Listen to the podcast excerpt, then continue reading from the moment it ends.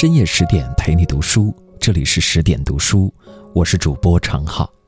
今天要跟大家分享的文章题目叫做《梁晓声人间清醒》，那些活得通透的人生，都在不断做减法。作者莫非。如果你也喜欢今天的文章，欢迎拉到文末给我们点个再看。作家梁晓声曾和几位朋友热烈的讨论人生。朋友们都觉得人生需要不断增容，不断增长自己的技能和财富，才能与时俱进。但梁晓声回忆过往，却发现，如果只顾着给人生增容，常常越来越不堪重负，反而是减法人生，让自己活得更加通透而潇洒。他把这些感悟写在了最新的散文集《人间清醒》中。无论行业和机遇多到何种程度，我们每个人终其一生能够做好的事情，永远就只有那么几种，有时仅一种而已。所以，人生最好的活法其实是懂得做减法，将那些干扰我们心思的事情一而再、再而三地从人生节目单上减去、再减去。短短一些话，简直堪称人间清醒。网上有个话题：为什么我们长大后变得越来越不快乐了？一位网友的回答引无数点赞。一个人之所以活得痛苦，往往是因为欲望大过了能力。是啊，人生的大多数烦恼，其实都源自于我们想要的东西太多了，而能做好的事情却又太少。陶渊明说：“人为物累，心为形役。”纵观那些活得自在洒脱的人，常常都擅长断舍离，满心怨怼当断，过度物欲当舍，压抑自卑当离。一个高质量的人生，往往从不断做减法开始。在《人间清醒》中，梁晓声坦言自己从小学二年级起就开始做几乎一切的家务，而哥哥却只关心读书。只有在星期天才会想起挑两担水。每当梁晓声用瘦小的肩膀踉踉跄跄地去挑水时，他就会对哥哥满心怨怼。这活本来应该他干的。后来，父亲年岁渐长，工作渐感吃力，但工资却一分没涨。他希望哥哥放弃读书，找份工作，以减轻家庭负担。可是哥哥的梦想就是要考上大学，改变自己和家族命运，所以他最终还是选择了母亲提议的一所铁道学院。梁晓声看着父亲佝偻的身躯和斑白的头发，对哥哥的怨恨又增加了一层。他觉得哥哥太自私了，为了读书竟不顾家人死活。哥哥上大学后，暴怒的父亲断了他的生活费。无尽的穷困夹杂着父亲的责骂和强烈的愧疚，哥哥患上了精神分裂症。梁晓声为了每月能多赚四十元钱给哥哥治病，就响应上山下乡号召，当了知青。有一天，梁晓声回家探亲，发现母亲的额头被哥哥砸伤，留下一条很深很恐怖的疤痕。那一刻，他对哥哥的恨意达到了顶峰。让他永远住在精神病院里，住院费我来出。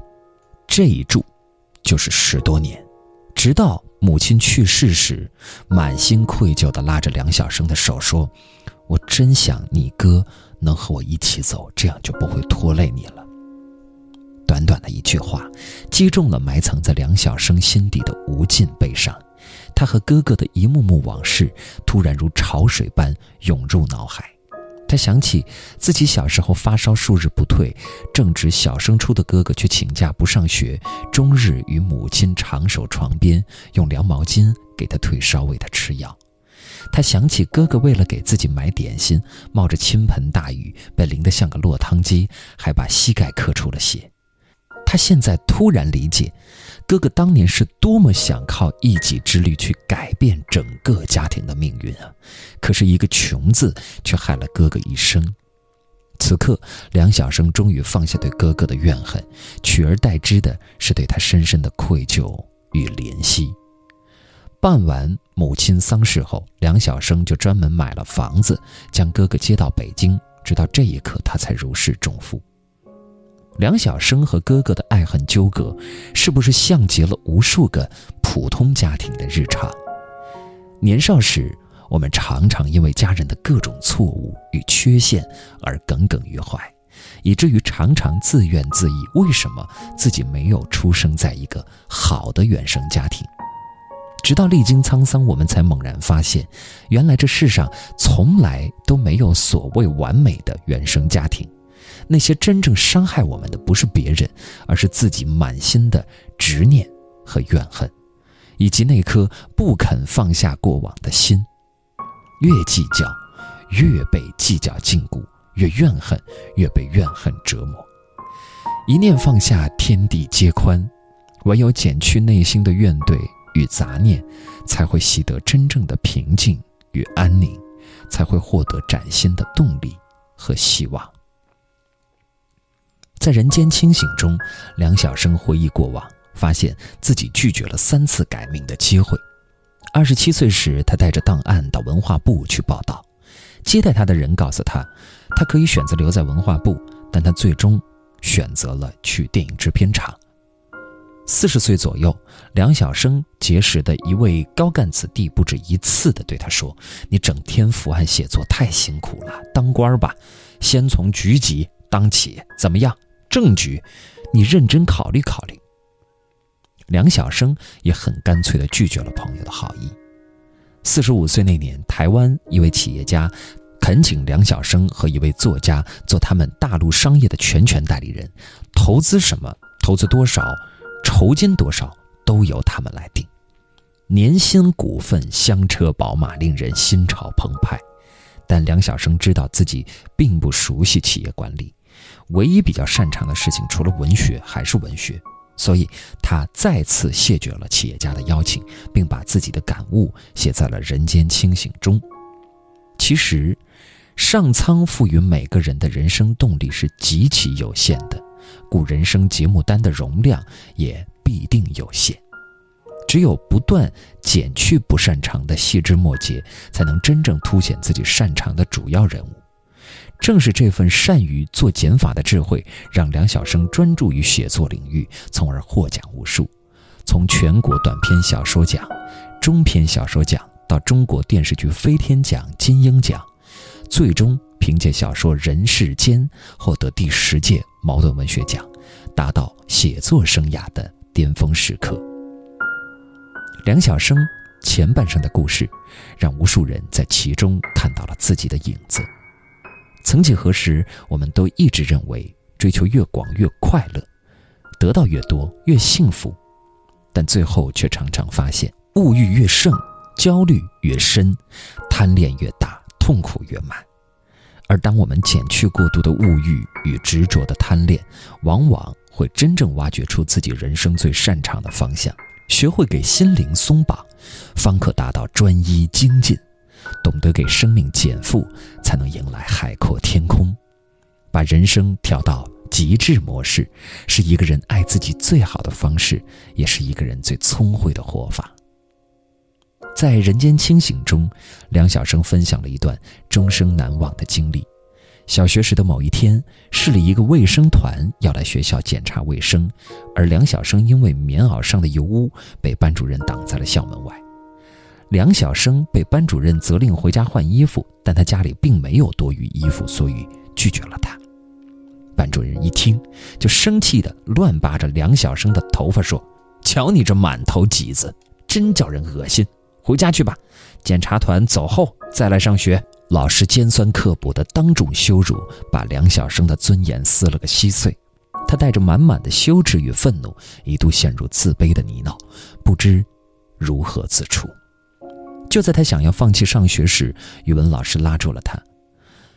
穷困并不是你的错，但要想同学们看得起你，老师喜欢你，那就更要努力学习呀。语文老师的循循善诱，让梁晓声惊喜地发现了自己拥有讲故事的特长。每一篇课文，他都能在提前熟读之后，声情并茂地讲给同学们听。同学们羡慕的眼神，犹如一只只温柔的浮尘，将梁晓声内心的自卑一点点清除干净。他的学习进步神速，四年级上学期还发表了一篇作文在中国少年报上。多年以后，梁晓声回望这段经历，心中只剩下对所有贫困孩子满满的怜惜。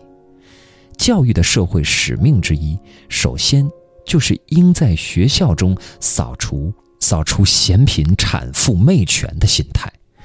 如果说放下自卑，让梁晓声获得了更广阔的视野，那减去自负，则让他真正开始心怀悲悯。成名后，梁晓声曾偶遇一个卖茶叶蛋的老奶奶，她身材瘦小，生意清淡。梁晓声忍不住去买下几个茶叶蛋，然后故意装作没算清老奶奶应找自己两毛零钱，拉起儿子就走了。他一边走一边给儿子讲同情心是一种怎样的美德。没想到两小时后，父子俩从公园一出来，就碰见了在那里等候多时的老奶奶。他迫不及待地用干枯的手递给了梁晓声皱巴巴的两毛钱。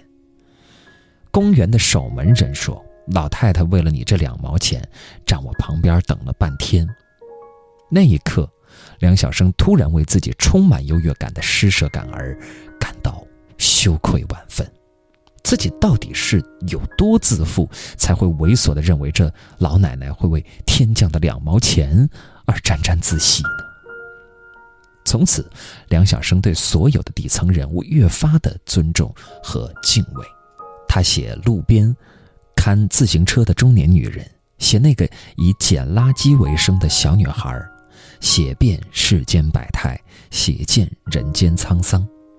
梁晓声的历程，是不是像极了无数人的人生？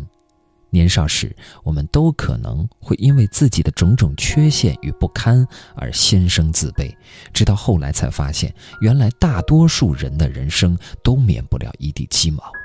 富裕后，我们常常可能因为生活比别人优越而心生自负，直到后来才懂得，我们眼里看到的那些惨淡的人生，也未必就永远不能收获幸福。